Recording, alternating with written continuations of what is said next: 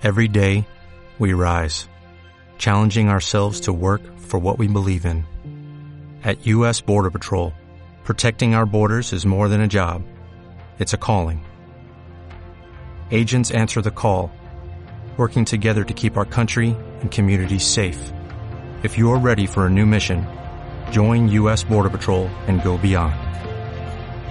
Learn more at cbp.gov/careers. Apcas no se responsabiliza de las opiniones expresadas por las personas entrevistadas en este podcast.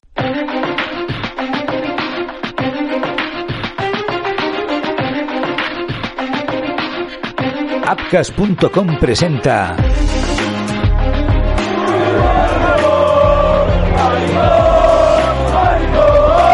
Fútbol. Homofobia en silencio. Episodio 6. El periodismo y la homofobia. Exactamente, ¿cuánta culpa tiene el periodismo deportivo de los cero casos reportados de homosexualidad en nuestro fútbol? ¿Existe disparidad de opiniones respecto al diagnóstico? También la hay en referencia a cuál debería ser el papel de los medios de comunicación en una cruzada como esta. Durante mucho tiempo el periodismo ha servido a los intereses del fútbol español. Más por necesidad que por gusto, la prensa también se nutre del éxito de nuestro producto y de los contratos millonarios que la liga cierra cada año. Nunca ha perdido su sentido crítico, jamás ha renunciado a lo que la palabra periodismo representa, pero por algún motivo u otro nunca ha acabado de atreverse a mirar a los ojos a la homofobia. De hecho, algunos programas amarillistas han aplaudido ciertas actitudes homófobas en momentos determinados, seguramente inconscientes del auténtico desprecio que esconde la palabra maricón, quizá un insulto cualquiera para una persona hetero, pero una humillación en toda regla para una persona homosexual.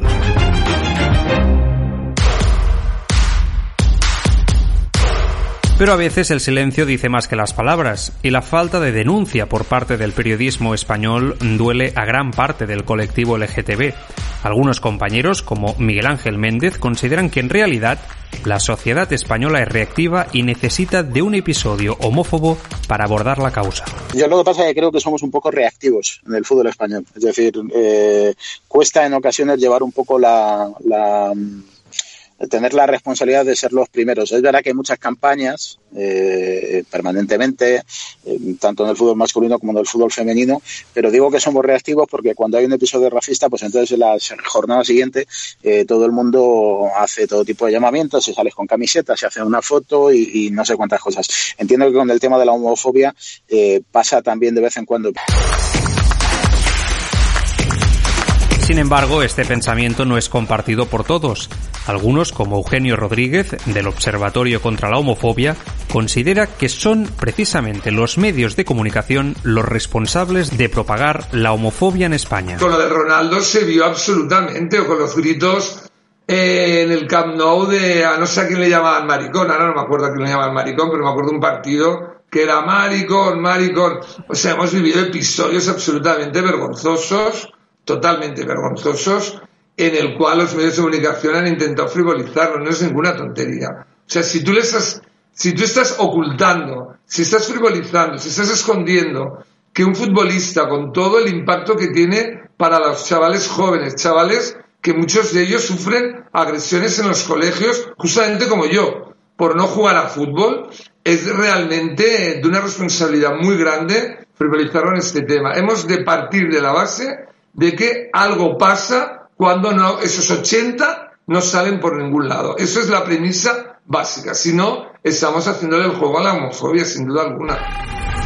Por su parte, el secretario general de la Asociación de Futbolistas Españoles, Diego Rivas, considera fundamental la implicación del periodismo español en su conjunto. Creo que para esto los medios de comunicación son vitales a la hora de, de apoyar, en este caso, y sobre todo de denunciar el, los casos de, homofobia que puedan existir y, de, y de, bueno, de esas personas o esas personas que, hagan este tipo de acciones, bueno, pues dejarlo de alguna manera en, ridículo y decir que no son ejemplos de, de ningún tipo para la sociedad.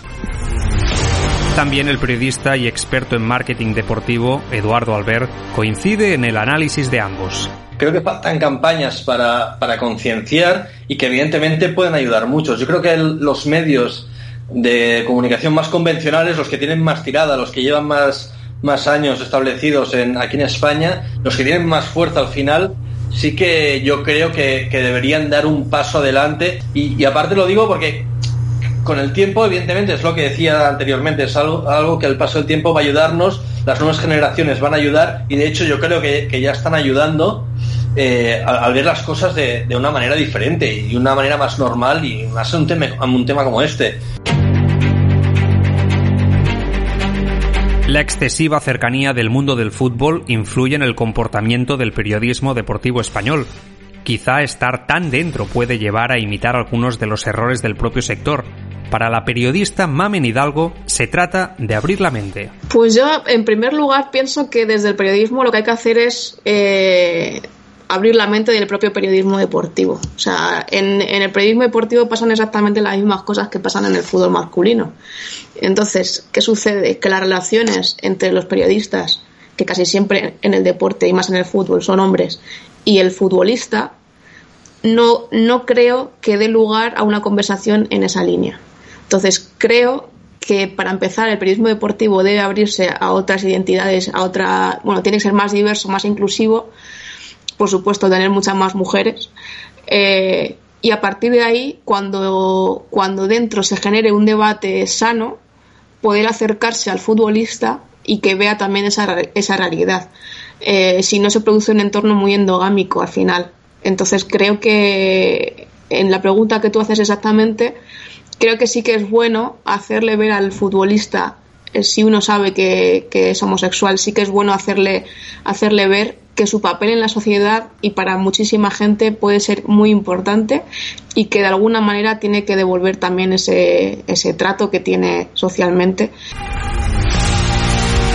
Existen quejas concretas. Eugenio Rodríguez aseguró en un episodio anterior que una de las fotografías de Cristiano Ronaldo con un hombre era rotundamente homosexual.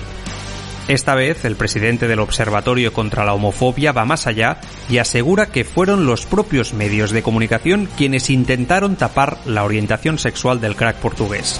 En el caso de Ronaldo fue algo absolutamente infame, totalmente. O sea, yo lo seguí este caso porque me lo documenté y toda la prensa, sobre todo la especialidad deportiva, intentó frivolizar, justificar y sobre todo sacar en primera plana las novias, las mujeres, si están embarazadas, novias que salían, que como sabrás hay una agencia especializada para bits que les ponen novias en cuatro horas.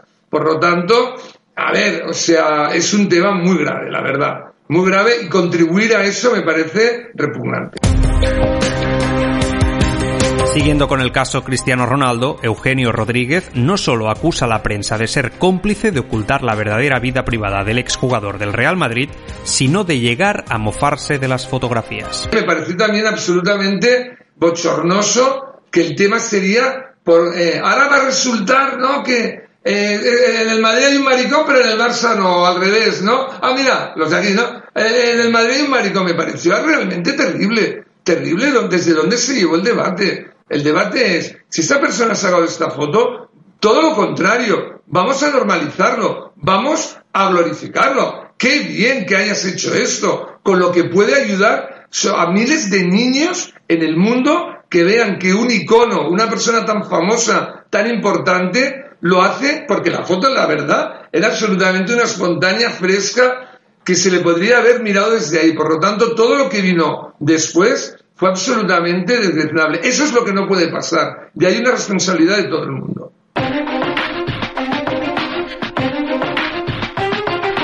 También intramuros se han detectado casos de homofobia en el gremio.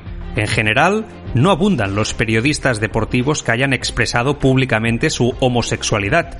Uno de ellos es Juan Antonio Alcalá, de la cadena Cope, que durante algún tiempo tuvo que lidiar con comentarios muy desafortunados por parte de sus compañeros de trabajo. Mira, yo cuando tenía 20 años y se hacía la manifestación del orgullo gay, que se hace cada julio, la gran manifestación el primer sábado de julio por las calles de Madrid, entonces pasaba por la Gran Vía, yo trabajaba en la Gran Vía, en la cadena SER, en deportes, el, el, éxito fulgurante del larguero de los años 90, eh, y yo, por ejemplo, eh, yo presentaba ese programa de los sábados porque descansaba José Ramón de la Morena yo veía a mis compañeros que se lanzaban a las ventanas que daban a la Gran Vía en la octava planta al grito del maricones, ya están ahí los maricones.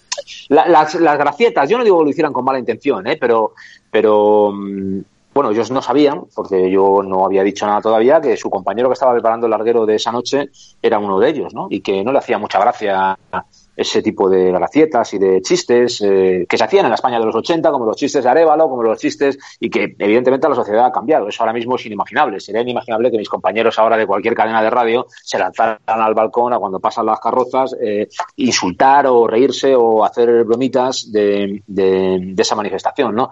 En eso, desde luego, hemos avanzado.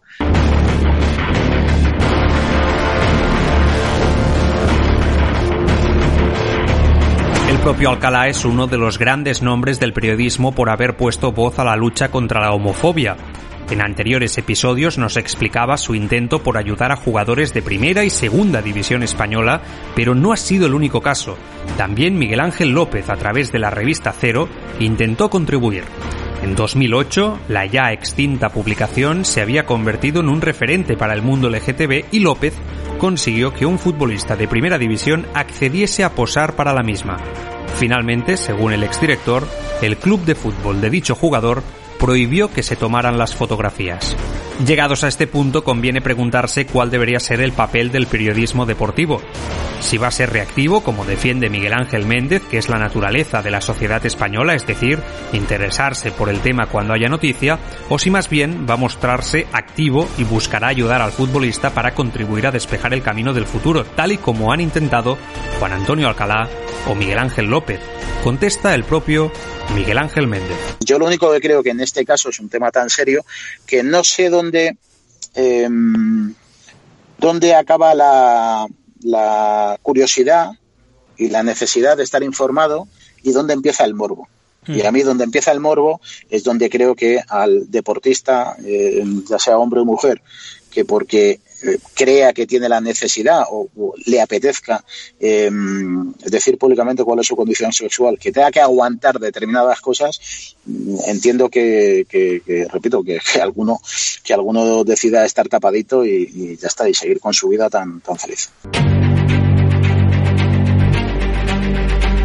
Otra revista que arriesgó en su momento fue la revista Panenka la revista de moda en el ámbito futbolístico publicó un especial de la homofobia y el fútbol del cual hablaremos más adelante.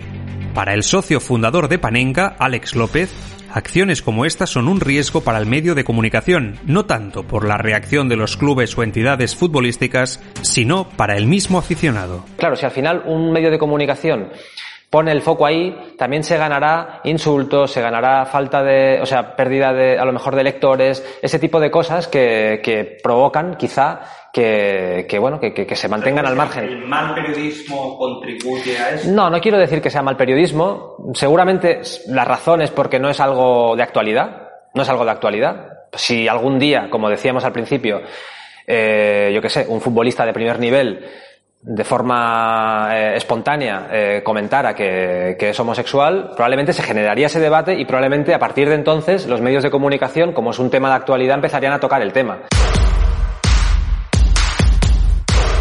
La periodista de Deportes 4, Vanessa de Lucio, tiene otra teoría.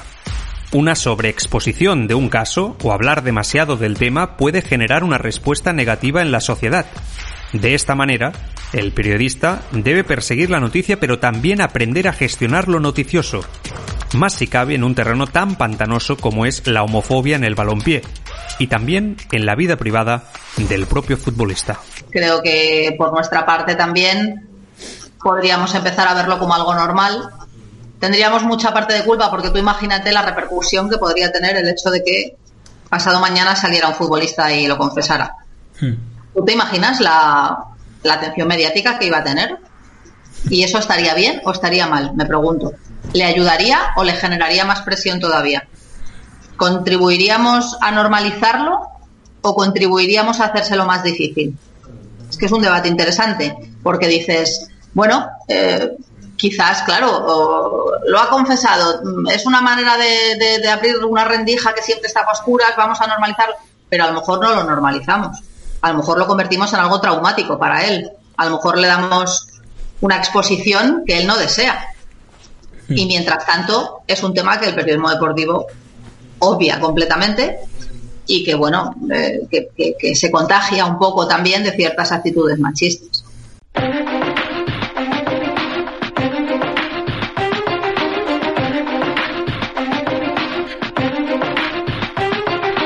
Queda claro pues que la situación tampoco es fácil en el transmisor del fútbol, el canal por el que nos llega absolutamente toda la información de nuestro deporte favorito también está inmerso en un debate extremadamente complejo.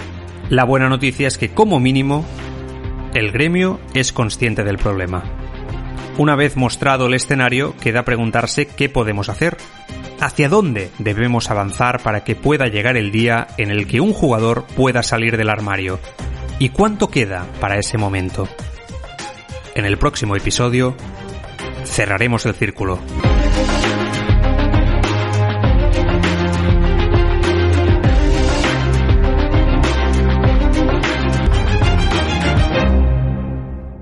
Y en el próximo capítulo...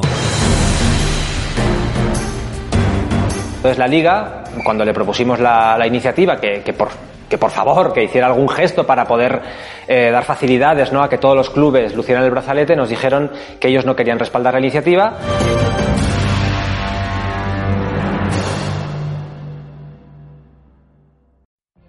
What if you could have a career where the opportunities are as vast as our nation, where it's not about mission statements, but a shared mission?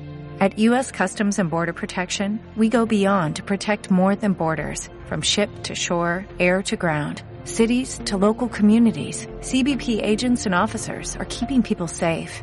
Join U.S. Customs and Border Protection and go beyond for something far greater than yourself. Learn more at cbp.gov/careers.